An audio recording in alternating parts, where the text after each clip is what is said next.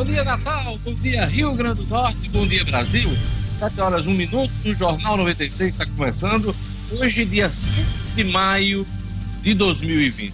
Governadora do Rio Grande do Norte, Fátima Bezerra, renovou o decreto de isolamento social. Agora ele segue até o dia 20 de maio, seguindo aí uma tendência de vários governadores do país. Eu já chamo Luciano Kleiber para os primeiros comentários sobre a renovação do decreto da governadora. Bom dia, Luciano Kleiber. Bom dia, Diógenes, Marcos, Gerlânio, Rara, a turma do estúdio. Diógenes, o novo decreto foi já bastante comentado ao longo do dia de ontem, até porque a governadora já havia anunciado numa entrevista logo cedo, na InterTV Cabugi, que iria fazer essa prorrogação. Repercutimos então, aqui no Jornal 96. Reper, repercutimos isso aqui, era exatamente isso que eu ia dizer. É, na, na hora que ela anunciou, a gente já comentou isso aqui.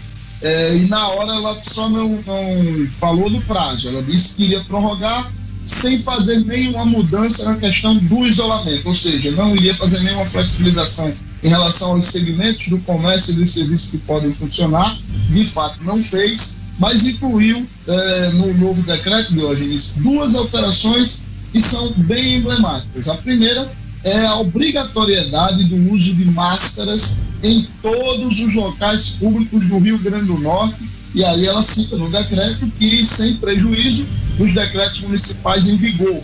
No caso aqui de Natal também já existe essa obrigatoriedade. Só que no caso do, do decreto estadual, hoje, a diferença em relação às máscaras é que ela considera obrigatório o uso, inclusive, nas áreas comuns dos condomínios, tá, Diógenes? Coisa que não estava prevista no, no decreto do prefeito Álvaro Dias. Além disso, a governadora, e aí isso foi uma coisa que ela também pré-anunciou no final de semana, ela também colocou como é, passível de multa por descumprimento das medidas de, de cuidados com a saúde a questão da disseminação das notícias falsas, as chamadas fake news ligadas à questão da Covid-19. A multa é de 50 mil reais. E o novo prazo, finalmente ela anunciou, claro, é 20 de maio a validade do novo decreto. Mas já há pessoas acreditando que essa, essa na data do dia 20 ela deve prorrogar por mais 15 dias, pelo menos, já que o, as aulas, por exemplo, estão suspensas até 31 de maio. Daqui a pouquinho a gente volta a esse assunto, a gente volta a falar sobre o decreto da governadora Fátima Bezerra, que foi renovado, isolamento, distanciamento social, com algumas mudanças, é, conforme Luciano Kleber já adiantou. Olha, o projeto de socorro financeiro a estados e municípios deve ser mantido na Câmara dos Deputados. Essa votação ocorreu no Senado no final de semana, falta decisão dos deputados federais. Marcos Alexandre, bom dia. Bom dia, Diógenes. Bom dia, Gerlando, Luciano. Bom dia aos nossos ouvintes. É, Diógenes, a palavra do presidente da Câmara dos Deputados, o Rodrigo Maia, é de que esse projeto não sofrerá alterações né, quando for votado na Câmara, na Câmara dos Deputados. É, Esperava-se, inclusive, que ele fosse votado ontem, mas ontem foi votado a PEC, né, a proposta de emenda constitucional que estabelece o, o, chamado orçamento de guerra, que é o orçamento que vai aí agregar os, as despesas né, com, a, com as ações de combate ao coronavírus, a Covid-19.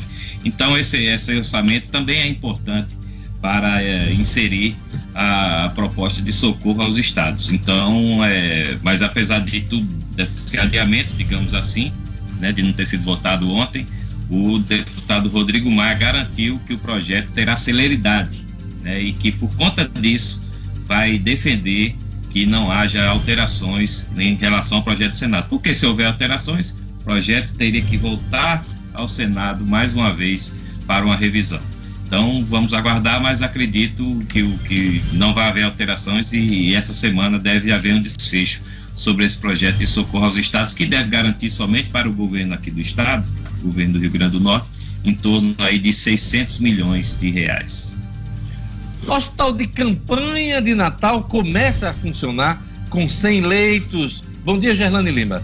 Bom dia, bom dia, Diógenes, ouvintes, Luciano, Marcos Alexandre e todos que estão no estúdio. Isso mesmo, Diógenes. O hospital de campanha começou a funcionar ontem com 100 leitos, como a gente já tinha destacado aqui no Jornal 96. Os leitos de UTIs, a princípio, não estão funcionando porque esperam-se os respiradores que devem chegar ainda essa semana, de acordo com a prefeitura. Não há ainda pacientes internados e ontem, durante a inauguração, o secretário municipal de saúde explicou como é que vai funcionar esse hospital de campanha que os pacientes não devem ir diretamente ao hospital para serem atendidos. Primeiro tem que ir à unidade de pronto atendimento, a UPA, lá será encaminhado para o hospital de campanha de hoje, mas já está funcionando, certo? Foi inaugurado ontem. Os leitos de UTI dependem da instalação de equipamentos como os respiradores que foram adquiridos na manhã de ontem ainda devem chegar esta semana, de acordo com o prefeito, e os 20 respiradores que estão sendo aguardados foram comprados pelo município. O prefeito disse que em breve, dois ou três dias, eh, esses respiradores devem estar instalados, eh, o, o, instalando o equipamento. Dentro de pouco tempo eles estarão aqui, pelo menos essa é a previsão da Prefeitura de Natal, Diógenes e vamos aproveitar já estamos falando com Gerlando Lima para fazer um balanço da Covid-19 no Rio Grande do Norte, no Brasil e no mundo. Gerlando Lima.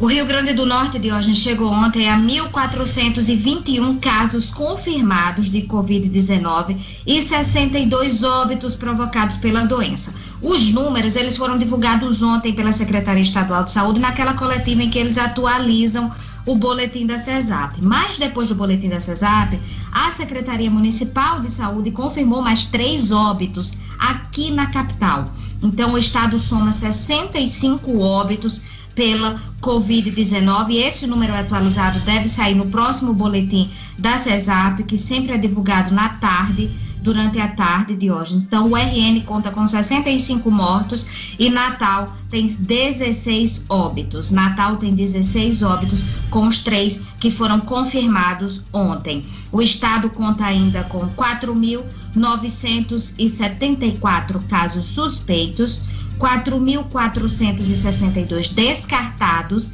e 415 recuperados. De acordo com a CESAP, ainda tem 23 óbitos em investigação.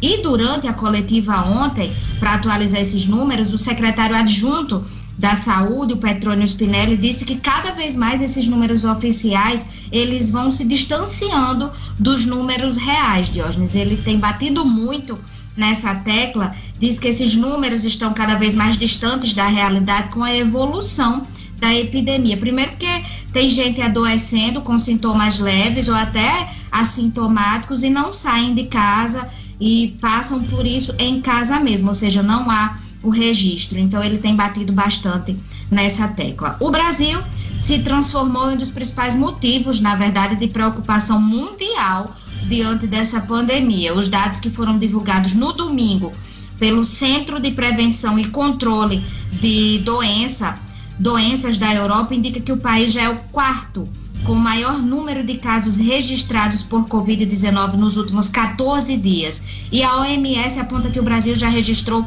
o quarto maior número de mortes no mundo em 24 horas. Então, até a noite de ontem, o Ministério da Saúde atualizou os dados e mudou o protocolo ontem. Agora serão dois boletins, uma tarde e uma noite, a partir de ontem, Diógenes.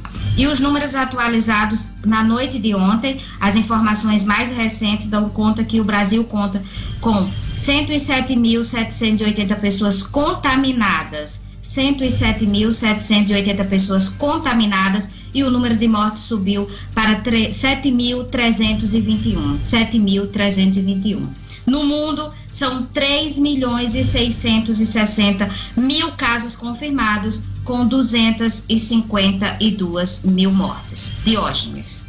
Olha, sete presos escaparam de cadeia pública em Mossoró. Daqui a pouquinho a gente vai saber os detalhes na nossa ronda policial.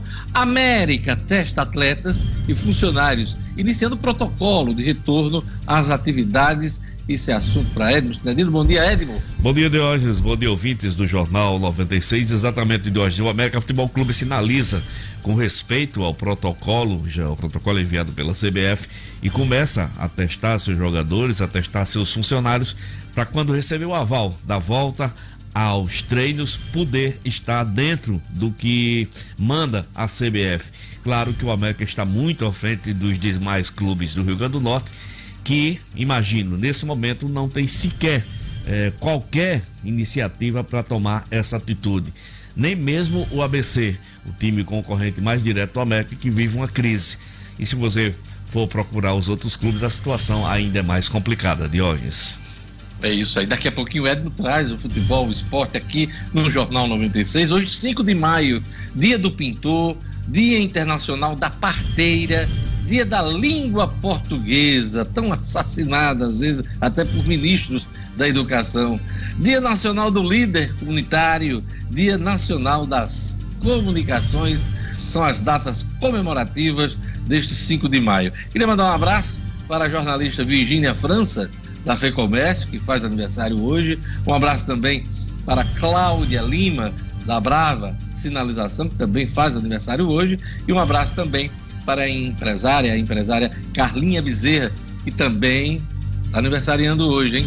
Então, um abraço para essa turma. Você pode acompanhar o Jornal 96 pelos, pelos perfis da 96 FM Natal, em todas as plataformas, YouTube, Facebook, Instagram.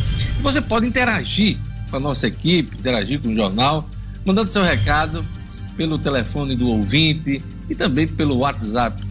Bom dia, Lugo. Bom dia, Diógenes. Bom dia a todos os colegas, a todos os ouvintes do Jornal 96. Pode ligar sim, a nossa central 4005 9696. 4005 9696. Sua mensagem de texto, sua mensagem para o nosso WhatsApp 99210 9696. 99210 9696.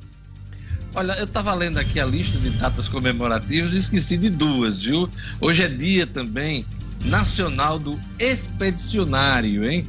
Pois é, Dia Nacional do Expedicionário. Os combatentes da extinta Força Expedicionária Brasileira, FEB. E Dia Mundial da Higienização das Mãos. Né? Nada mais lembrado do que isso nesse momento aí de pandemia, né? A gente tem que se limpar, tem que se higienizar. Dia Mundial da Higienização das Mãos. É isso aí. Vamos a mais destaques da edição de hoje.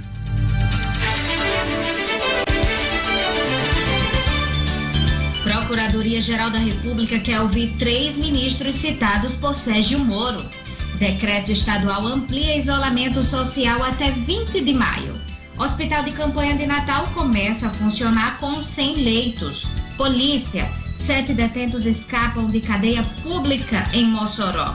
Esporte, morte de massagista e funcionários testando positivo para Covid-19 faz Flamengo repensar retorno aos treinos. E América testa atletas e funcionários iniciando protocolo de retorno às atividades. 7 horas e 14 minutos. Vamos à leitura dos jornais nesta terça-feira, dia 5 de maio. A Tribuna do Norte diz aqui: decreto amplia isolamento social por mais 15 dias no Rio Grande do Norte. Uma foto na primeira página da Tribuna, Natal, abre hospital de campanha. Governo do Rio Grande do Norte e prefeituras vão receber 946 milhões de reais. A audiência uh, dos jornais nesse período, e a Tribuna do Norte destaca a própria audiência, cresce 50%, segue e chega a 6,6 milhões de usuários. São os destaques da tribuna na sua página principal. O Agora RN diz aqui também, nessa manhã de terça-feira, governo do RN vai prorrogar isolamento social por 15 dias. O Agora RN também destaca: rodoviários fazem protesto para exigir aumento salarial, em maio. Futuro presidente do TSE admite que eleições podem ser reagendadas. São os destaques da, do Agora RN na manhã desta terça-feira em Natal. Luciano Kleiber, antes da gente ler dos jornais nacionais, vamos dar mais detalhes aqui sobre o decreto de isolamento social. Há uma pressão, a gente sabe, vem acompanhando, há uma pressão dos empresários para que essa fase passe e que o comércio seja flexibilizado. Como é que fica o Dia das Mães aí, diante da renovação deste isolamento? Diogenes, é, é uma preocupação, né? A gente também citou isso aqui ontem. O Dia das Mães é apontado como varejo, como na, pelo varejo, como o Natal do primeiro semestre, né? É a segunda melhor data do ano. E, de uma maneira geral, já há um consenso de que ele está meio que perdido do ponto de vista, por exemplo, de crescimento em relação ao ano passado. O, o esforço nesse momento é para tentar salvar alguma coisa desse movimento típico do Dia das Mães. Está muito claro principalmente com essa renovação do decreto anunciado ontem e a não inclusão de novos setores, por exemplo, o segmento de vestuário, segmento de perfumaria, estudo do varejo, vestuário, perfumaria, foram segmentos que não foram incluídos. Né? A, a, chamada linha branca, né? as lojas de eletrodoméstico, as lojas de departamentos, isso não foi incluído no decreto. Então, são segmentos que naturalmente vendem muito durante o Dia das Mães, né, nesse período pré-Dia das Mães. Estes segmentos realmente terão que continuar se reinventando, trabalhar com delivery, trabalhar com venda online, para tentar salvar alguma coisa. A minha aposta, ontem aqui, acho que você lembra, os ouvintes devem lembrar, é que o, eu aposto que o, o comércio vai se surpreender positivamente. Claro, repito, que não será nada próximo do que verificamos em anos anteriores, mas diante do cenário eu acredito que haverá uma surpresa positiva em relação ao movimento. Marcos Alexandre também foi destaque na tribuna e também no Agora RN, ajuda socorro aos estados e municípios. Ah, estado e municípios devem beirar um bilhão de reais com essa ajuda do governo federal na pandemia, né? Exato, Dionis. A ajuda que tão esperada né, e tão necessária nesse momento né, ainda espera o desfecho na, na Câmara dos Deputados, né, e espera-se também que haja realmente um desfecho na Câmara, ou seja, que não haja modificação do projeto para ele não ter que voltar ao Senado para uma nova deliberação.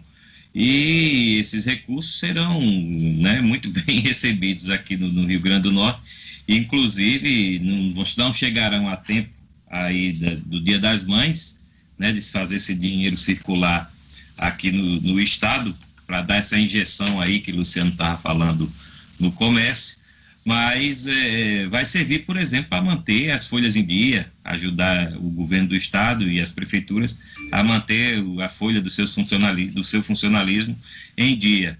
Ah, a gente espera né, que até amanhã ou quinta-feira o projeto seja aprovado na Câmara dos Deputados, né, dentro desse formato, de que não haja modificação em relação ao Senado para não ter que voltar a mais uma votação. A Tribuna do Norte traz aqui os números, é quase um bilhão, como eu falei, 946 milhões de reais aqui para o Rio Grande do Norte. Desse total, o governo do Estado deverá receber algo em torno de 442 milhões de reais para livre aplicação, mais 155 milhões de reais com destinação obrigatória aos gastos da saúde nesse momento de pandemia. Já os, os municípios, as 167 prefeituras do Rio Grande do Norte deverão ficar com quase 300 milhões de reais para aplicação livre, mais 50 milhões de reais vinculados aos gastos da saúde. São os números que estampam hoje uh, a Tribuna do Norte, Marcos Alexandre. Isso. Isso mesmo. A gente trouxe alguns desses números ontem, inclusive aqui no, no Jornal 96, ó, o número do Estado, o número da Prefeitura de Natal. eu só estou lendo o que está na Sim, sim, sim, tô, claro. Não estou fazendo reparo, não estou colocando informação a mais. Não, eu estou lembrando que a gente deu os números primeiro ontem. hoje, porque muita gente pode não ter nem, inclusive, isso, acompanhado isso o jornal ontem. Isso. Olha, vamos lá, vamos o Globo. O Globo traz aqui na sua manchete principal: PGR quer ouvir ministros e obter vídeo do Planalto. Sérgio Moro apontou sete provas para corroborar a acusação de que Bolsonaro queria interferir na Polícia Federal. O Globo também destaca: novo diretor da Polícia Federal toma posse deve afastar chefe do Rio de Janeiro. O delegado Rolando Alexandre de Souza assumiu o cargo diretor-geral da Polícia Federal, em uma cerimônia fechada no Palácio Planalto. Ele deve atender prontamente o desejo do presidente Jair Bolsonaro de trocar o superintendente do Rio. Marcos, foi uma posse relâmpago ontem. Da nomeação publicada em Diário Oficial, edição extraordinária, a posse foi cerca menos de uma hora, né? Não deu tempo nem de sair nenhuma liminar, hein, Diógenes, para quererem é, obstacular aí a, é, a posse do, do novo diretor-geral. Bom, é, o, o, diretor, né, o novo, é o, é o Rolando Souza, né? Ele tá vai assumir. Alexandre, né? Na PF, né? Tá rolando. Como, Diógenes? É, tá rolando, rolando é. Alexandre na PF. É, exatamente. Ele que é o 2 do Alexandre Ramagem né, que seria o preferido, que era o preferido do presidente Jair Bolsonaro, e não assumiu exatamente por conta de uma decisão judicial do ministro do STF, Alexandre de Moraes. E, e aí ele surge em meio a toda essa suspeita, essa nuvem de suspeitas, de que vai para interferir nos trabalhos e nas investigações da Polícia Federal é, por orientação do presidente Jair Bolsonaro. Inclusive, já se fala que vai mudar o, o superintendente do Rio de Janeiro, o superintendente da Polícia Federal no Rio de Janeiro, que foi, ano passado, um dos pivôs ou o início do conflito aí entre o Palácio do Planalto e a PF sob a gestão do então ministro Sérgio Moro, ministro da Justiça Sérgio Moro. Uh, então o, o, Rolando, Rolando Souza, novo diretor-geral, já assume com, com essas missões, digamos assim, e que vai efetivar essa mudança, começando pela Superintendência do Rio de Janeiro. É, reforça, na opinião de muitos, a acusação né, de interferência pois do Palácio é. do Planalto. Era isso que eu queria pontuar e até ouvir a opinião de Luciano Kleiber, né? É, tu, toda a movimentação do presidente da República tem confirmado a narrativa do Sérgio Moro desde o pronunciamento dele ao pedido de emissão do Ministério da Justiça, Luciano. Pois é, é aquela história, né? A gente fica sem saber, né? Pelo menos dando aí o, o, o direito da dúvida ao presidente da República, se ele está fazendo isso de fato porque Moro tinha razão ou procura picuinha. Né? Mas é como você disse, todos os passos que ele vem dando se, se encaixam na estratégia que o Moro colocou. E é sempre bom lembrar que eh, ontem começaram né, a vazar algumas coisas, o depoimento de Moro dado no sábado à, à Polícia Federal. É, não há realmente grandes novidades no depoimento, não houve nenhuma prova bombástica, mas o, o grande lance anunciado ontem é o interesse aí é, de que a PF colha depoimento de 10 pessoas citadas ou relacionadas por ele, entre eles três ministros e uma deputada federal três ministros, inclusive de altíssimo coturno, né, o ministro da Secretaria de Governo, né, o Luiz Eduardo Ramos, o do GSI, né, que é o Gabinete de Segurança Institucional Augusto Heleno, e o da Casa Civil Braga Neto, que Moro diz que são testemunhas de como Bolsonaro o vinha pressionando para ter interferência direta na Polícia Federal. E eu queria também pontuar duas coisas. Marcos Alexandre estava certo, o presidente não ia é, nomear Alexandre Ramagem, mas eu também não estava tão errado, viu, Luciano? Aliás, Marcos, quando comentei que o presidente pensou sim é, nomear novamente Alexandre Ramalho.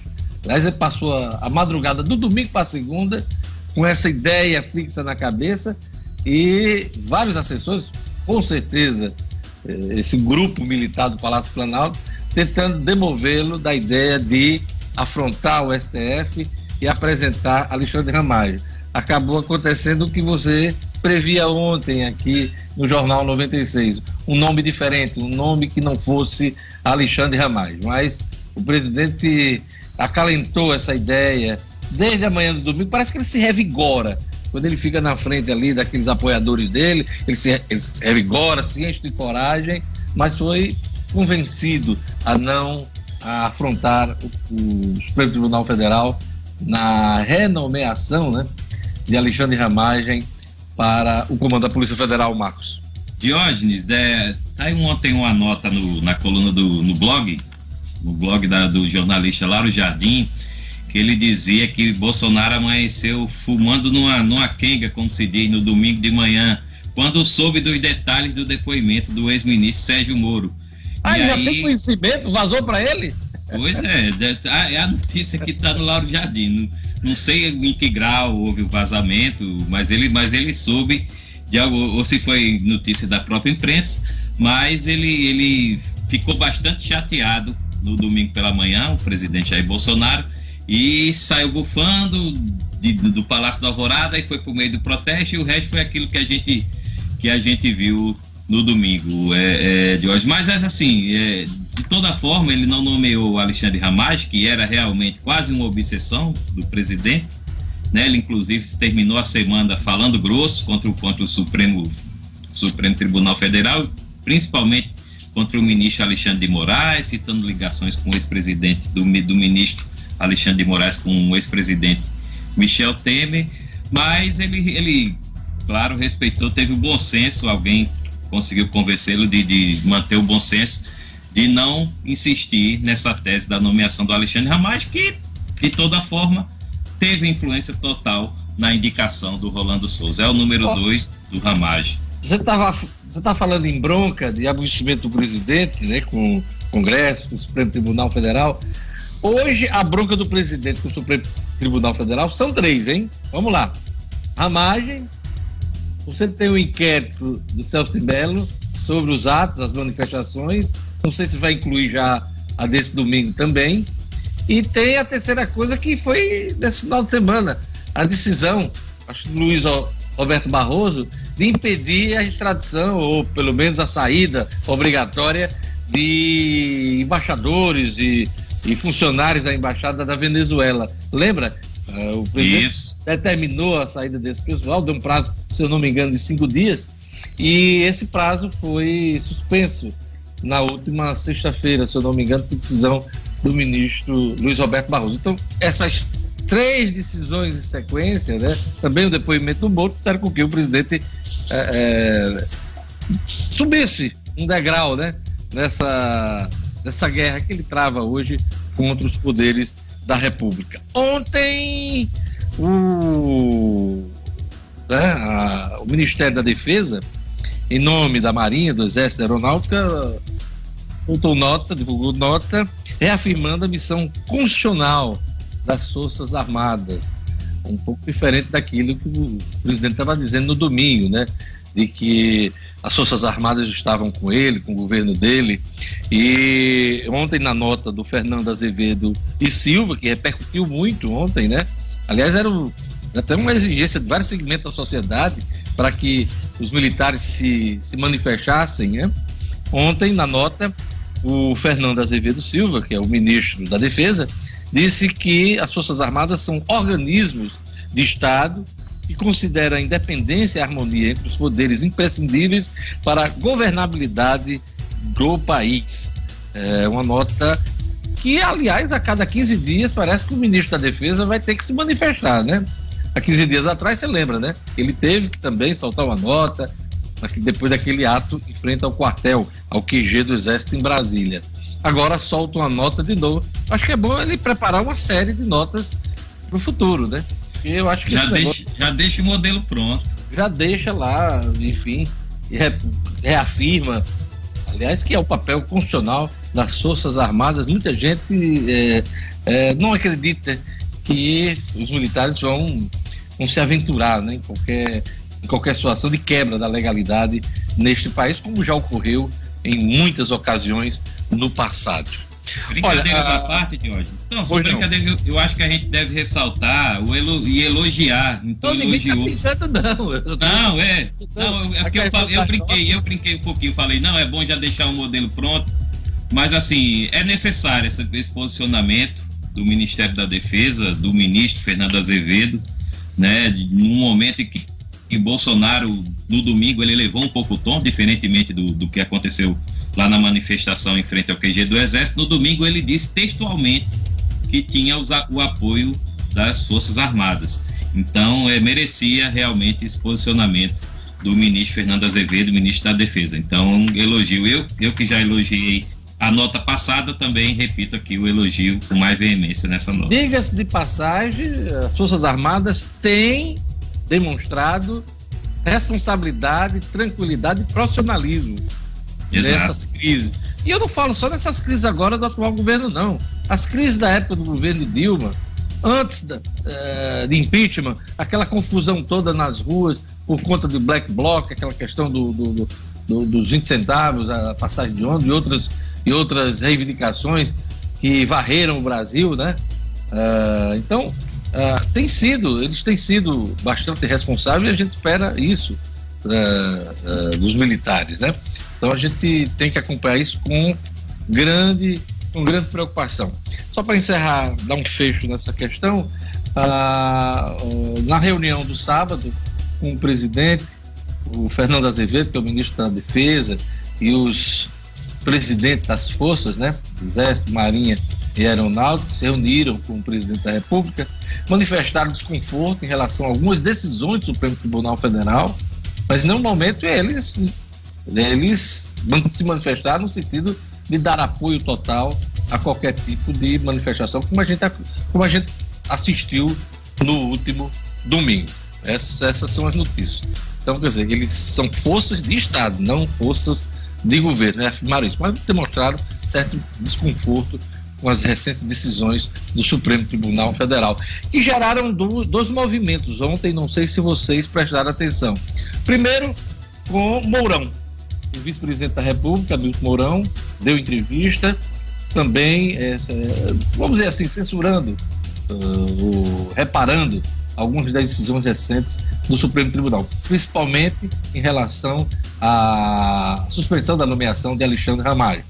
Ramagem ele, ele deixou claro isso ontem. A outra coisa foi o ministro Marco Aurélio, do próprio Supremo Tribunal Federal, que ontem mandou um comunicado, um pedido, encaminhou um pedido ao presidente do tribunal, o STF, Antônio, Antônio Dias Toffoli, para que decisões polêmicas que tenham é, é, repercussão nos outros poderes da, da República, elas sejam tomadas, essas decisões sejam tomadas pelo colegiado e não de forma individualizada, como tem ocorrido até por conta da rotina, né? E a gente teve algumas situações já de, de crise institucional, pelo menos ameaça de crise institucional, uh, por conta dessas decisões monocráticas, essas decisões individualizadas nessa corte. Então, ontem, o ministro Marco Aurélio, eu achei interessante isso, pediu para que decisões que envolvam os poderes da República, os poderes, poder executivo,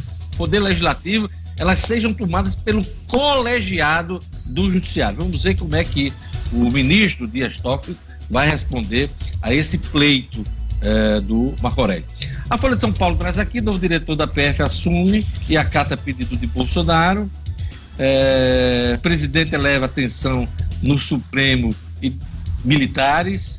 Por causa de acusações de Moro, Aras quer ouvir ministros, como a gente já registrou. PGR pede apuração sobre jornalistas agredidos em ato em Brasília. Também queria destacar é, que ontem, ontem o advogado da defesa do ex-ministro Sérgio Moro pediu para que abrisse o inquérito, né? Abrisse uh, o conteúdo do depoimento dele, de mais de oito horas no último sábado, para que evitasse esse tipo de interpretação de trechos.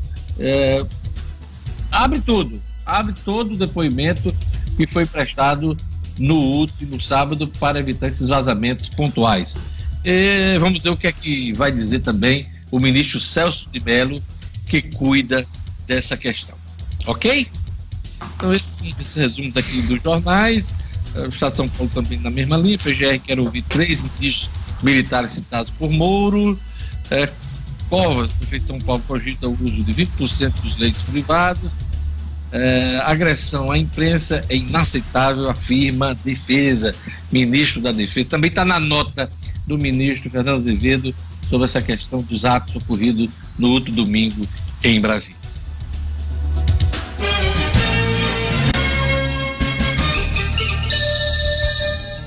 Sete horas e 34 minutos. Vamos conferir a previsão do tempo hoje no Rio Grande do Norte. Informações da Clima Tempo. Previsão do tempo.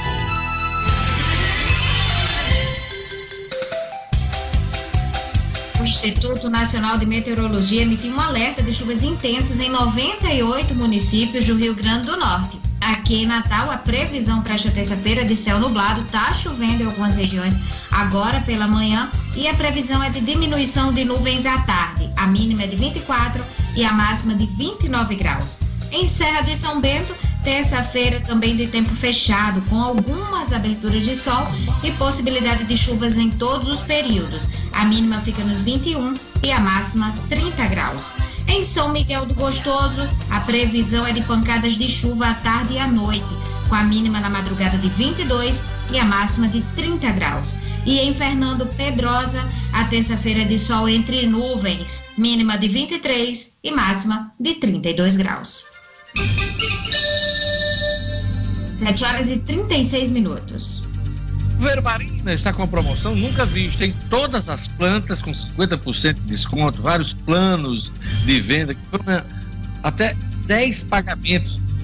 Vermarina vem barato, produz, produz esmeralda a partir de cinco reais o um metro quadrado, acima de duzentos reais, sua compra acima de reais, Vermarina entrega em Natal sem taxa de entrega, garante Viveiro Marina, a grife do paisagismo. A loja do Vermarina, ali na esquina da São José, com a Miguel Castro, reabriu, hein? Agora com todas as, os respeitos, as restrições, segurança aí nesse momento de pandemia. Então, vai lá na loja do Vermarina, ali na rua São José, com o Miguel Castro. Não compre plantas sem antes fazer o orçamento no Viveiro Marina. Vamos para a nossa policial. Sete presos escapam de cadeia pública em Mossoró. Os detalhes com Jackson Damasceno. Polícia com Jackson Damasceno, o da massa. Oferecimento Ótica Ideal. Compre seus óculos escuros ou de grau das melhores marcas em até 10 vezes no cartão. Temos convênios com empresas e associações. Facilitamos seu exame oftalmológico. Ótica Ideal. Nosso ideal é fazer você feliz. Edifício Barão do Rio Branco 5. Telefone 3201 6797. Sigam também nossas redes sociais. Muito bom dia a todos que fazem este maravilhoso jornal, meus colegas, queridos ouvintes, cuja audiência nos honra. Muito provavelmente a fuga aconteceu no período da manhã, mas só veio a ser percebida na contagem dos presos no final da tarde, início da noite de ontem. Isso foi na cadeia pública Juiz Manuel Onofre de Souza, em Mossoró, de onde sete detentos provisórios conseguiram fugir pulando o muro da unidade. O diretor da cadeia, José Fernandes, informou que a fuga foi percebida depois que os agentes penitenciários foram contar, fazer a chamada, ver se estava todo mundo lá. Os foragidos são Jefferson de Melo Nogueira, Douglas Alves Pereira, Antônio Vitor da Silva, Raimundo Raiele da Silva, Giovanni de Melo, Gildson Jadson Marcelino e Alberto Soares Souza Dantas. Há dois anos não eram registradas fugas na unidade e agora a polícia tenta recapturar os foragidos. Olha, a Polícia Civil prende integrantes de quadrilha de roubo a bancos. Olha, a prisão importante da turma da DEICOR, a Divisão Especializada em Investigação e Combate ao Crime Organizado. Na cidade de Extremoz, aqui na Grande Natal, os policiais civis prenderam dois homens. Josivan Sinésio da Silva, conhecido como Baixinho, e Augusto Sérgio da Silva, conhecido como Rapadura. Baixinho e Rapadura foram presos em uma residência, como eu falei, em Extremões. Com eles, uma pistola de calibre 38, muita munição, cédulas manchadas com aquela tinta de segurança que é colocada nos caixas eletrônicos, relógios, celulares e uma máscara. Suspeitos não reagiram à prisão, confirmaram que pertencem a uma facção criminosa e o Josivan Sinésio é foragido de Alcaçuz. Segundo investigações, eles são suspeitos de assaltarem quatro agências dos Correios no estado da Paraíba, além de um carro forte, um supermercado na cidade de Itaperoá, e eram investigados porque iriam tentar explodir uma agência bancária aqui no Oeste Potiguar. Desta vez a ação não deu certo. A Polícia Civil pede que quem tiver mais informações sobre o bando passe pelo Disque Denúncia 181 para que outros integrantes possam, a ser, possam ser presos. A gente vai ficando por aqui e volta amanhã. Até lá, se Deus quiser. Jornal 96. 7 horas e 40 minutos. Antes do intervalo, uma rodada aqui de informações com a nossa equipe do Jornal 96. Prazo para alistamento e regularização eleitoral encerra amanhã, Marcos Alexandre. É aquele prazo para que, que os eleitores têm a tempo de votar na eleição desse ano, né? Eleição desse ano que ainda está envolta aí em, na desconfiança de que pode ser adiada, né? Mas enfim, o prazo de, de alistamento eleitoral e regularização eleitoral também, que é para o pessoal que tem alguma pendência com, com o TRE, o Tribunal Regional Eleitoral, termina amanhã. Não, não haverá prorrogação, não tem nenhuma notícia de que, de que vai haver extensão desse prazo então é amanhã. Quem pretende votar este ano precisa estar com sua situação regularizada até amanhã. E a Justiça Eleitoral, né, que fechou seus cartórios aí por conta da crise da, pandem da pandemia, abriu uh, o sistema eletrônico no site do TRE, que é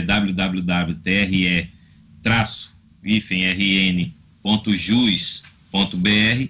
O eleitor pode ir lá e regularizar ou emitir seu primeiro título eleitoral sem problema. O, esse sistema eletrônico está funcionando, estará aberto até amanhã. Não se tem notícia de que está havendo nenhuma dificuldade, ou seja, está funcionando muito bem. Então, é, precisa cumprir até amanhã, repetimos aqui esse prazo para regularização ou alistamento eleitoral.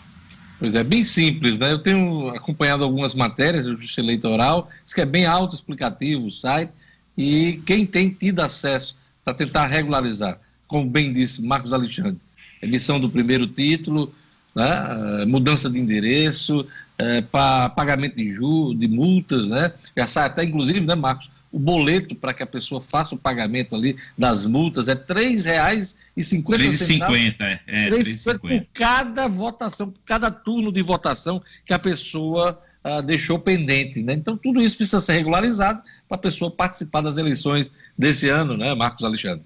Exato, e se for o caso até de, de, precisar apresentar algum documento, o TRE, a Justiça Eleitoral, abre a possibilidade de que se apresente depois. As pessoas façam esses procedimentos iniciais pelo, pelo site, pelo sistema eletrônico, remotamente, né? Enfatizamos aqui remotamente, e posteriormente, depois, haja, se houver necessidade, haja a apresentação de alguma documentação. Eu queria mais detalhes, Luciano Kleber, sobre a multa para quem dissemina notícias falsas nesse momento de pandemia. Aliás, faz parte do novo decreto do governo do Estado. Não só a obrigatoriedade das máscaras, como a gente bem ressaltou aqui no início, mas essa multa para quem está disseminando notícia falsa, Luciano Kleiber. Pois é, no decreto, no seu item 5, a governadora diz o seguinte: a divulgação dolosa de informação ou notícia falsa, coloca entre parênteses o neologismo, né, fake news, sobre epidemias, endemias ou pandemias por meio eletrônico ou similar, é considerada descumprimento de medidas de saúde para os fins de aplicação de multa, sem prejuízo da responsabilização penal e civil. O que é que isso quer dizer?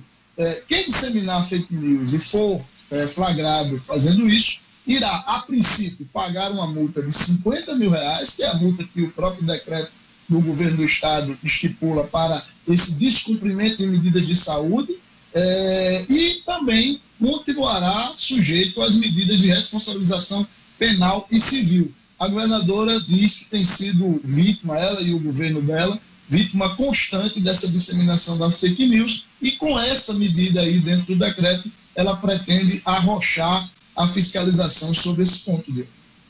Por falar em fake news, notícia falsa, a live no minuto dessa semana é sobre o tema, hein? Pois é, notícia falsa em tempos de, de pandemia e ataques à democracia. Então vai ser na próxima, aliás, amanhã, dia 6 de maio, às 5 da tarde, eu vou mediar um bate-papo, uma conversa com dois especialistas no assunto. Vladimir Capistrano, que é advogado, ex-juiz eleitoral, estudioso das fake news nas eleições e também no noticiário em geral, e Bruno Oliveira, que é cientista político e consultor de marketing digital.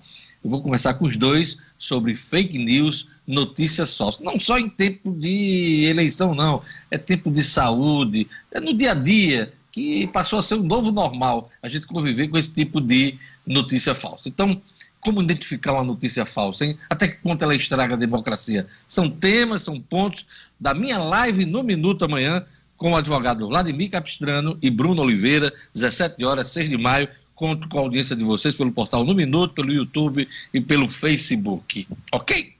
Antes do intervalo, eu queria falar da Cuidare. Na hora de contratar um cuidador para o idoso, criança ou pessoa com limitação física ou psíquica, é preciso muita atenção. E a garantia do trabalho de qualidade com um profissional capacitado, você tem com a franquia Cuidare, empresa referência em cuidadores do Brasil. Todos os profissionais têm, no mínimo, a formação de técnico de enfermagem e são capacitados para oferecer serviço de excelência, hein? A Cuidare cuida de quem você ama e no conforto do seu lar. Ligue e conheça os planos Cuidare. Anote o número da Cuidare: 41 41 40 39. Vou repetir: 41 41 40 39. Agora vamos para um rápido intervalo. Daqui a pouquinho a gente volta com as notícias do esporte. Teremos mais economia, teremos mais política, teremos o Estúdio Cidadão com Rara Oliveira e as informações sobre a Covid-19 aqui no Rio Grande do Norte, no Brasil e no mundo. Tudo isso junto misturado aqui no Jornal 96.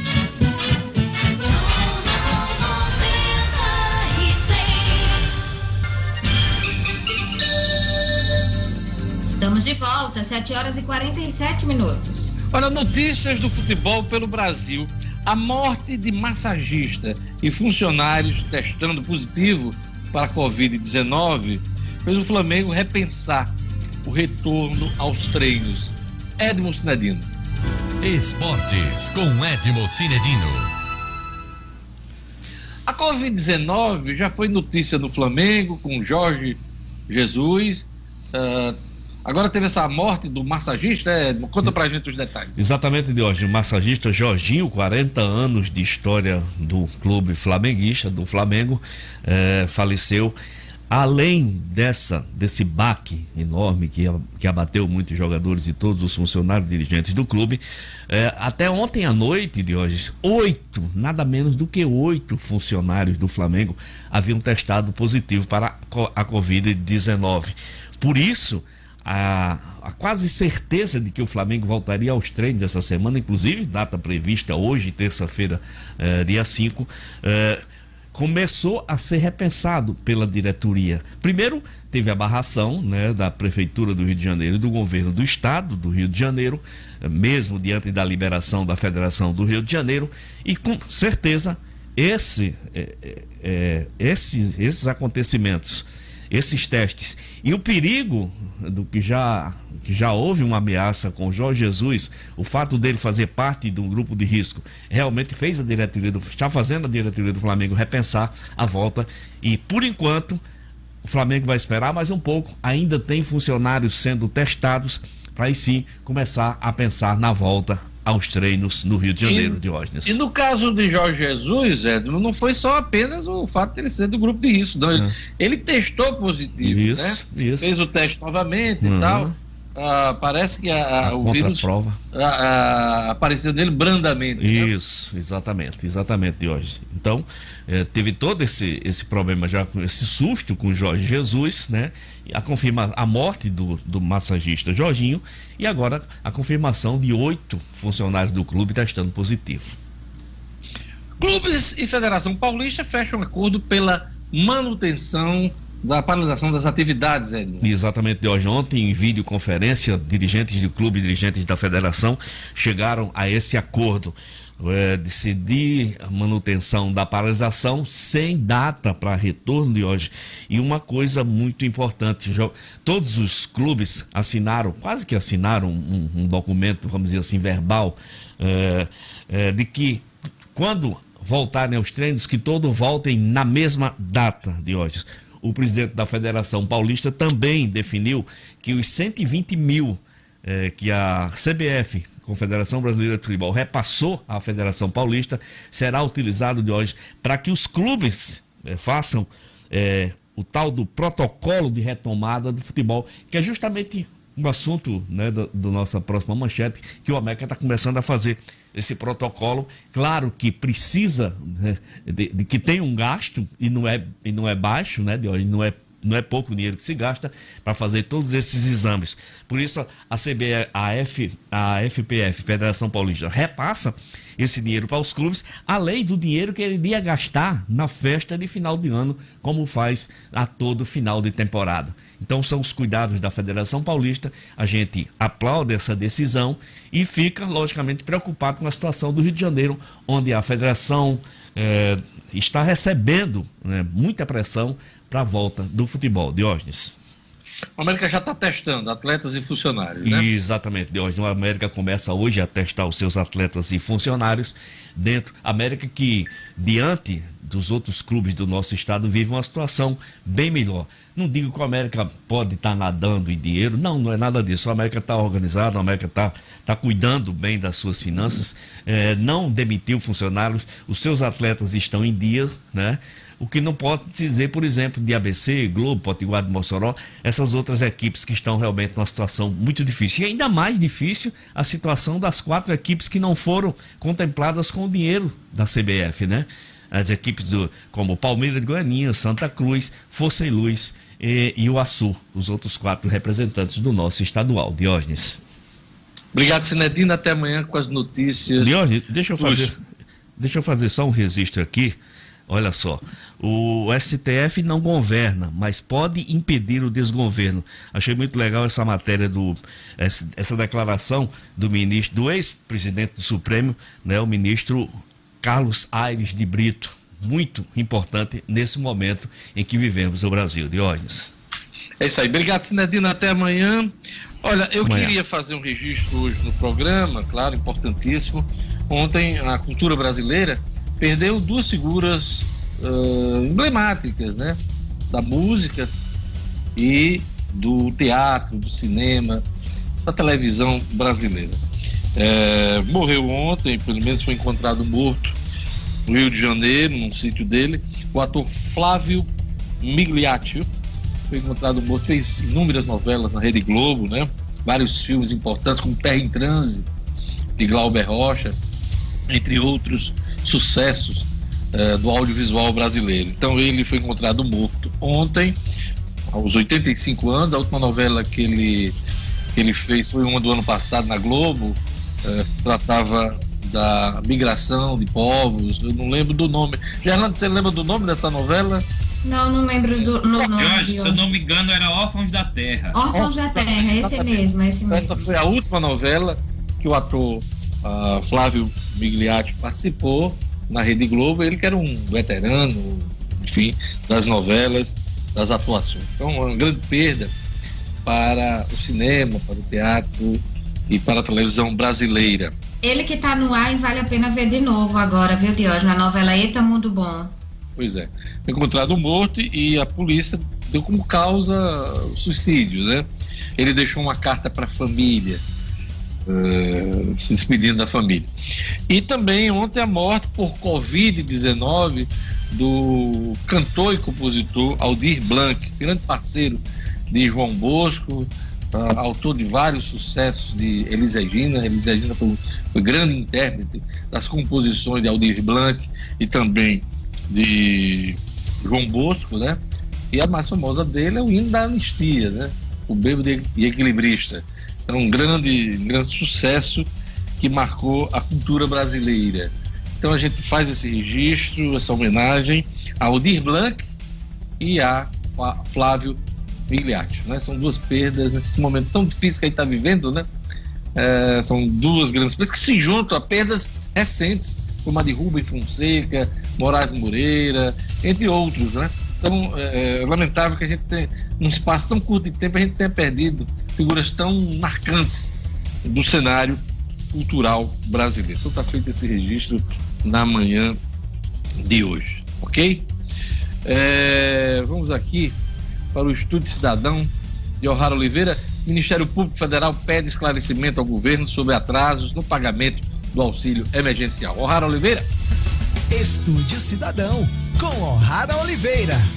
Bom dia a todos que nos acompanham. O Ministério Público Federal deu um prazo de cinco dias para que o Ministério da Cidadania esclareça dificuldades na liberação do auxílio emergencial no valor de 600 reais para as pessoas prejudicadas em razão da pandemia.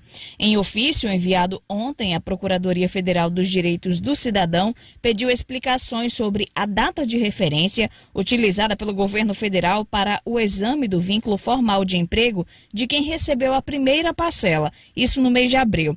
Os procuradores querem saber também qual o procedimento para aqueles que perderam o emprego após essa data de referência e não fazem jus ao seguro-desemprego. Outro ponto questionado é sobre as regras para análise de recurso e o tempo médio de resposta para três grupos específicos, que são os beneficiários do Bolsa Família, os inscritos e os não inscritos no cadastro único e os não beneficiários do Bolsa Família. A ideia é que o Ministério da Cidadania informe quantos requerentes tiveram a solicitação negada e por qual motivo. O MPF ainda requereu informações sobre eventual restrição à concessão do auxílio emergencial para parentes de pessoas abrigadas em instituições tais como presídios, abrigos ou outras instituições de longa permanência. Até agora, cerca de 50 milhões de pessoas já concluíram o cadastro no site e no aplicativo também, sendo que 12 milhões que se inscreveram para receber o auxílio emergencial de 600 reais devem refazer os cadastros pelo site ou pelo aplicativo do programa. Segundo a Caixa Econômica Federal, esse é o número de inscritos que tiveram seus cadastros avaliados como inconclusivos, ou seja, inseriram informações que não puderam ser verificadas no primeiro cadastro. O'Hara Oliveira, para o Jornal 96. Jornal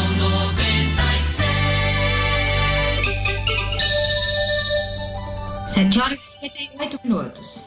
Agora, aquele recado para a razão de ser desse jornal, é a audiência do Jornal 96, aqueles que acompanham o Jornal 96 todos os dias. Então, eu queria mandar um abraço especial para Marne Dantas, um abraço para Elba Matias, Ivanilde Garcia, Edilson Silva, Roberto Supira, turma bacana acompanhando o Jornal 96. Um abraço também para o Sandri Sancti, um abraço para o Romualdo Costa Pereira, turma bacana acompanhando a nossa edição de hoje pelo Facebook. YouTube, Gerlane Lima, manda um recado para a turma. A turma aqui acompanhando Diógenes pelo YouTube, a Clélia Carvalho, o Eduardo Peixoto, o Adriano Luiz, Tiago Moreno, Casimiro Neto, Ana Antunes, o Eike Ribeiro também conectado, o George José Brazão, o Maurício Eletrônica e o Joca Marinho, além do José Martins aqui conectados pelo YouTube no Jornal 96, Diógenes. Luciano Kleber, você já ouviu falar de Zanzo Araújo? Sim, É, grande nosso figura, grande Zanzo. figura. Tá na escuta do jornal também. O Grande Valdemir abraço pra Nilda.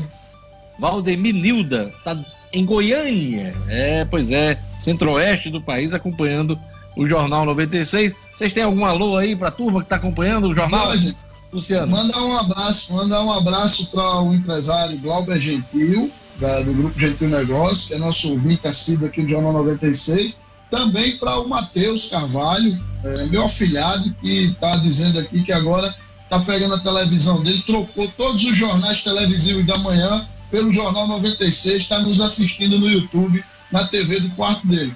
Camarada desse tá pedindo aplauso. Por favor, Luz Dias, aplausos. Trocar a gente por Patrícia Poeta, por esse povo, né? né?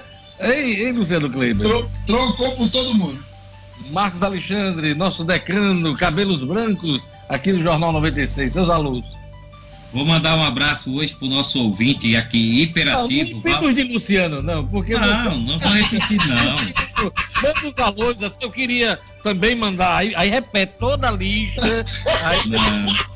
É porque tem uns que são especiais, a gente tem que enfatizar e tem que repetir. Disfarce, disfarce, disfarce isso aí. Bota coisa nova, vamos lá. Não, vamos, vamos mandar um ouvinte pro nosso ouvinte hiperativo que fica aqui interagindo com a gente no WhatsApp, Walter Antunes. Já vinha me cobrando esse abraço, eu tava devendo. Então, Walter, tá aí um abraço para você. É isso aí, então tá todo mundo aí saludado. Olha, duas informações é, que a gente comentou ontem aqui pelos grupos e vamos trazer hoje. Primeiro, o balanço positivo da Petrobras, né, Luciano Kleiber? É, no que diz respeito às exportações, né? Apesar da pandemia, apesar do, da queda no consumo interno do combustível brasileiro, a Petrobras ap apresentou aí um recorde nas exportações. Isso se deve, inclusive, à retomada da, das compras na China. Luciano Kleber. Pois é, Diogenes, a Petrobras tem se voltado é, fortemente para o mercado internacional, até porque é, no mercado nacional ela vem enfrentando grandes dificuldades, principalmente de estocagem. Né? A Petrobras tem, tem inclusive revisto aí é, a sua capacidade de estocagem já de gasolina refinada, porque o consumo tem, tem caído substancialmente e tem criado, inclusive, uma nova discussão no mercado aí, que é a possível elevação da CIB, a contribuição sobre intervenção do domínio econômico, que o presidente Jair Bolsonaro está estudando por força, né, por pressão da única, né, que é aquela entidade que reúne as principais usinas produtoras de etanol, já que com a gasolina mais baixa, o etanol deixa de ser competitivo. Né? É sempre bom lembrar que para valer a pena você pegar um carro flex, para valer a pena abastecer com etanol, ele precisa custar menos de 70% do que custa a gasolina. E hoje, por exemplo, aqui no mercado no Rio Grande do Norte, isso não é realidade. Então, com a queda do consumo do etanol, os usineiros estão pressionando fortemente. Hoje, a CID tem uma, um peso de algo em torno de 10 centavos por litro da gasolina, e o presidente Jair Bolsonaro estuda levar isso para 30 centavos. E quem vai pagar a conta somos nós consumidores, viu, Deus? É bom ficar de olho nisso. Outra informação interessante do campo da economia é que a Gol Companhias Aéreas foi a primeira, a primeira companhia do país a apresentar o balanço do primeiro trimestre, já contendo aí os impactos da Covid-19 nesse começo de ano, né? Aqui no Brasil. E os números da Gol aqui, vou passar para vocês agora. Faturamento deste trimestre, primeiro trimestre do ano, foi de 3,1 bilhões de reais. Prejuízo, 2,2 bilhões de reais. Aviões parados hoje, 120 aeronaves, 120 aeronaves. E aviões voando hoje, 27. Veja o baque nesse setor aéreo, inclusive tem pressionado o governo federal por ajuda nesse momento. Não sei como é que vai ficar aí, vai ser terra arrasada, porque até tudo voltar ao normal, acredita que só no ano que vem é que essa, essas companhias vão voltar ao fluxo é, é, antes da pandemia, né? E que era registrado antes da pandemia. Mas veja aí, 120 aviões parados. Esse número me impressionou muito aviões voando, menos de 30, Luciano Kleber. Pois é, Diogenes, e a questão do, do, do, número absurdo né, de aviões no, no chão, como se diz, é, é, ele, ele chama muita atenção, como você disse, porque o custo de manter um avião desse parado é muito, mas muito alto. Segundo contas do próprio setor, cada avião parado, certo? Ele custa por dia, Diogenes, algo em torno de 90 a 120 mil reais. Veja só, de 90 a 120 mil reais um avião parado custa por dia. E o, o, caso do avião é parecido com o dos hotéis, né? Quem já conversou com o dono de hotel ou de pousada, eles têm um, um, mantra que eles gostam de repetir, que é o seguinte: uma noite de uma, um, um, leito é, vazio, uma noite que se passa com um leito vazio, ela é irrecuperável. Né? Não dá para você voltar atrás, você perdeu aquele faturamento a mesma coisa acontece com os aviões que ficam no chão sem voar. Por isso, aquele recado da Atenas Turismo, Atenas Turismo que completou 24 anos, 24 anos é, de atividades. Atenas Turismo diz o seguinte, nesse momento de pandemia, não cancele sua viagem importante, sua viagem dos sonhos, sua viagem de férias. Remarque para o segundo semestre. Essa é a mensagem da Atenas Turismo, em linha com a BAVE, Associação Brasileira dos agentes de viagem. Então, a, tem batido muito nessa tecla a, a Atenas Turismo, de você não cancelar sua viagem, aquela viagem que estava programada para esse ano. Então, joga para o segundo, uh, segundo semestre, aí, quando as coisas se normalizarem, até que você possa viajar uh, com tranquilidade. Então, esse é o, é o recado da Atenas Turismo. Atenas Turismo também é câmbio, é, sua viagem fica completa com todo o suporte de câmbio da Atenas Turismo. Ligue Atenas Turismo para remarcar sua viagem. 3221 2626 3221 2626 26, Atenas Turismo. 24 anos, sua viagem completa. É isso. Olha, motoristas de ônibus protestam por database e ameaçam paralisar atividades. Erlane Lima. É, Diógenes, após um protesto que foi realizado ontem, na manhã de ontem, que bloqueou o trânsito nas avenidas Rio Branco e Ulisses Caldas, no centro de Natal, os representantes do Sindicato dos Rodoviários foram recebidos à tarde é, ontem ainda pelo prefeito Álvaro Dias e a categoria reivindica as garantias de cumprimento por parte dos empresários para a data base da categoria, discutindo também o reajuste salarial e garantindo ainda vale alimentação e passe livre. Além disso, eles pedem a suspensão das demissões em massa dos cobradores. A gente já até falou sobre esse assunto aqui no Jornal 96, Diógenes. Segundo o Júnior Rodoviário, que é presidente do sindicato, o prefeito garantiu a abertura de um diálogo com os empresários para discutir essa pauta e uma nova reunião vai ser realizada na próxima quinta-feira, dia 7. Essa, pelo menos, é a expectativa. Caso não haja um posicionamento dos empresários sobre as questões, aí os profissionais devem paralisar as atividades na sexta-feira, foi o que eles disseram, caso não cheguem a um denominador comum. A gente tem noticiado aqui que os empresários do setor de transportes realizaram demissões de profissionais devido à queda de receita com a pandemia do novo coronavírus. E segundo os empresários, essa queda no faturamento é superior a 70%. Eles chegaram a cobrar publicamente, inclusive, um subsídio da prefeitura, por parte da prefeitura do Natal. Porém, essa pauta de dificuldades aí dos empresários é antiga. Pode ter se agravado, sim, com a pandemia, mas é algo que vem sendo discutido há muito tempo. Então, vamos aguardar essa reunião que está prevista para a próxima quinta-feira. Esperamos que chegue a um denominador comum, porque caso isso não ocorra, tem uma nova paralisação prevista para a próxima sexta-feira, dia 8, Diógenes.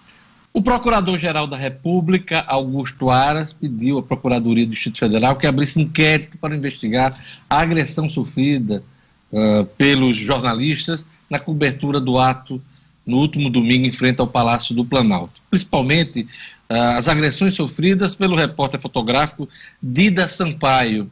Dida Sampaio que, como eu falei ontem, foi meu colega em Brasília e foi meu vizinho em Brasília. Então conheço o Dida Sampaio, uh, um dos grandes profissionais uh, do jornalismo brasileiro. E eu queria destacar aqui só alguns, alguns dos trabalhos do Dida Sampaio. Olha esse cara, é vencedor de dois prêmios ESSO, dois prêmios ESSO, três prêmios Vladimir Herzog e já fotografou movimento de índios, ribeirinhos, presidentes eleitos na pós-ditadura, lideranças internacionais como Nelson Mandela, João Paulo II, Bill Clinton, Barack Obama. Veja o extenso currículo desse profissional que foi derrubado no último domingo pela intolerância, pelo extremismo e pelo radicalismo. Minha solidariedade, minha homenagem a este grande profissional que eu tive a honra de conhecer, Dida Sampaio, fotógrafo do, da sucursal do Estado de São Paulo, em Brasília. Diógenes. Feito aqui o registro. Diga, ah, Marcos Alexandre. Além de me somar a sua solidariedade ao fotógrafo Dida Sampaio, quero elogiá-lo por ter tirado também uma grande foto no domingo, que é a dos três canalhas covardes que o atacaram. Ele tirou essa foto, essa foto faz parte do inquérito, né? A imprensa está noticiando o inquérito que foi pedido aí pelo procurador-geral Augusto Aras e tentar agora correr para botar esses canalhas safados na cadeia. Pois é, segundo o presidente da República, são infiltrados. são infiltrados. É. Quem derrubou o fotógrafo foi o infiltrado, não tinha nada a ver com quem estava ali manifestando a favor disso. É sempre assim. Diga, Luciano. Dida fez essa foto, eu não sei se, se vai conseguir aparecer aí no vídeo para os tá nossos. Está aparecendo. É, é, né? a, a, foto é, de Dilma. Da Dilma, pedalada da Dilma. Isso, Dilma com segurança, né? E com a, a palavra lá atrás, Lava Jato, né? Essa foto rendeu a ele o prêmio S de jornalismo lá em 2015. Né? Então, quer dizer, é realmente um profissional que merece não só o nosso aplauso, mas nosso respeito. Pois é, isso aí. DR, Departamento de Estradas e Rodagem, prorroga a validade de carteiras estudantis intermunicipais até 31 de maio, Gerlane Lima. É, Diógenes, o DR decidiu provocar mais uma vez a validade das carteiras de identificação estudantil emitidas para o exercício do ano de 2019. E o novo prazo vai até o dia 31 de maio. A carteira é o documento de comprovação de condição de estudante para benefícios do abatimento da passagem intermunicipal de transporte rodoviário. Essa medida já está em vigor atinge cerca de 50 mil alunos de todos os municípios aqui do Rio Grande do Norte e também do IFRN e universidades. Essa portaria ela segue uma orientação em nível nacional e estadual para evitar aglomeração de pessoas nas centrais de atendimento de entidades estudantis que são responsáveis pela emissão de novas carteiras de estudante. Além de diminuir o fluxo, de pessoas em espaços coletivos para combater o contágio pelo novo coronavírus, obedece também à determinação das autoridades de saúde. Então, já está em vigor e a, no, e a carteira estudantil do ano passado passa a valer até o dia 31 de maio. Diógenes. Lembrar para você mais uma vez, live no Minuto amanhã sobre notícia falsa, fake news em atos de pandemia e ataques à democracia. Em live no Minuto, transmissão ao vivo pelo portal no Minuto, YouTube, Facebook. Vou mediar uma conversa, um bate-papo com dois especialistas em fake news, hein? O Vladimir Capistrano, que é advogado e ex-juiz eleitoral, e Bruno Oliveira, cientista político e consultor de marketing digital. Amanhã, 6 de maio, 17 horas live no minuto sobre fake news. Olha, entidades do setor produtivo entregam hoje, esta terça-feira, proposta de cronograma para a retomada das atividades aqui no estado. O que é que compõe esse, esse documento, Luciano Kleber? Esse documento foi preparado é, por entidades como FIERN, FEComércio, SEBRAE, Federação da Agricultura, Federação de Transportes, AGN, tem apoio ainda da Federação das Associações Comerciais, da Associação Comercial e da FCDL, que é a Federação das Câmaras de Dirigentes Lojistas. Eles vão fazer a entrega desse documento por volta das 3 horas da tarde à governadora, aliás, por volta das 13 horas à governadora Fátima Bezerra, e na parte da tarde farão a apresentação para a imprensa. Nesse documento, Leões, eles é, colocam uma série de pontos né, que eles julgam ser necessários para que se monte um cronograma de retomada da atividade produtiva tão logo seja possível. E aí elencam algumas agendas urgentes, por exemplo, cuidados com as filas nos bancos, né, essa questão do acesso ao, ao, auxílio emergencial, as filas nos restaurantes populares, que os empresários também identificam como um ponto bastante sensível, defendem a criação de barreiras sanitárias nas divisas do Estado e colocam é, dois cenários de retomada da economia. É um cenário com três passos, né, com três datas é, a partir da, da, do próximo, da próxima data que está prevista aí, que é o dia 20 de maio, né, é, isso aí iria, nesses três momentos, a gente teria a reabertura gradual por segmento né, do, da atividade econômica, ou num cenário, é, vamos dizer assim, onde os números da Covid estejam piores, eles falam em quatro passos. E aí a retomada se daria, como eu já disse, de maneira gradual, começando pelas atividades comerciais que não estão entre as essenciais, incluindo restaurantes, bares, lanchonetes e food parks, além do transporte público numa primeira etapa. Numa segunda etapa, shopping centers e parques em geral. Na terceira etapa, cinema, teatro, casas de eventos, shows, espetáculos e academias. É uma proposta, é uma, uma tentativa de contribuição dos, do, das entidades do segmento produtivo, do setor produtivo, para o governo do Estado. É claro que o governo, mesmo estando fazendo parte desse documento aí, já que a AGN é signatária, né, e o governo é sócio majoritário da AGN, é, mas o governo não tem, claro, a obrigação de segui-la. Mas é uma tentativa de dar um norte para a retomada da atividade econômica. Olha, destaque do portal No Minuto, na manhã de hoje, hein? Polícia Civil prende três pessoas e apreende 18 tabletes de crack. A droga avaliada em 500 mil reais foi localizada pela DEICOR, que é a Delegacia Divisão Especializada de Investigação Combate ao Crime Organizado, DEICOR, é, é, essa droga estava em um flete na praia do meio. Né? Então, três pessoas foram presas por conta dessa apreensão. Então, mais detalhes você acompanha no portal no Minuto. Polícia Civil prende três pessoas e apreende 18 tabletes de crack. Marcos Alexandre, alguma informação no finalzinho da edição de hoje? Jorge, só destacar aqui uma notícia que acredito que vai repercutir bastante durante o dia.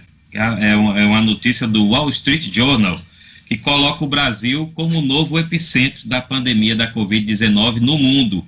Né, com base aí num estudo da, da USP, da Universidade de São Paulo, o jornal norte-americano né, fala sobre a subnotificação do Brasil e diz, veja só, que o Brasil pode ter mais casos que os Estados Unidos, que é hoje está tá aí despontando como, como líder em casos de Covid é. no mundo.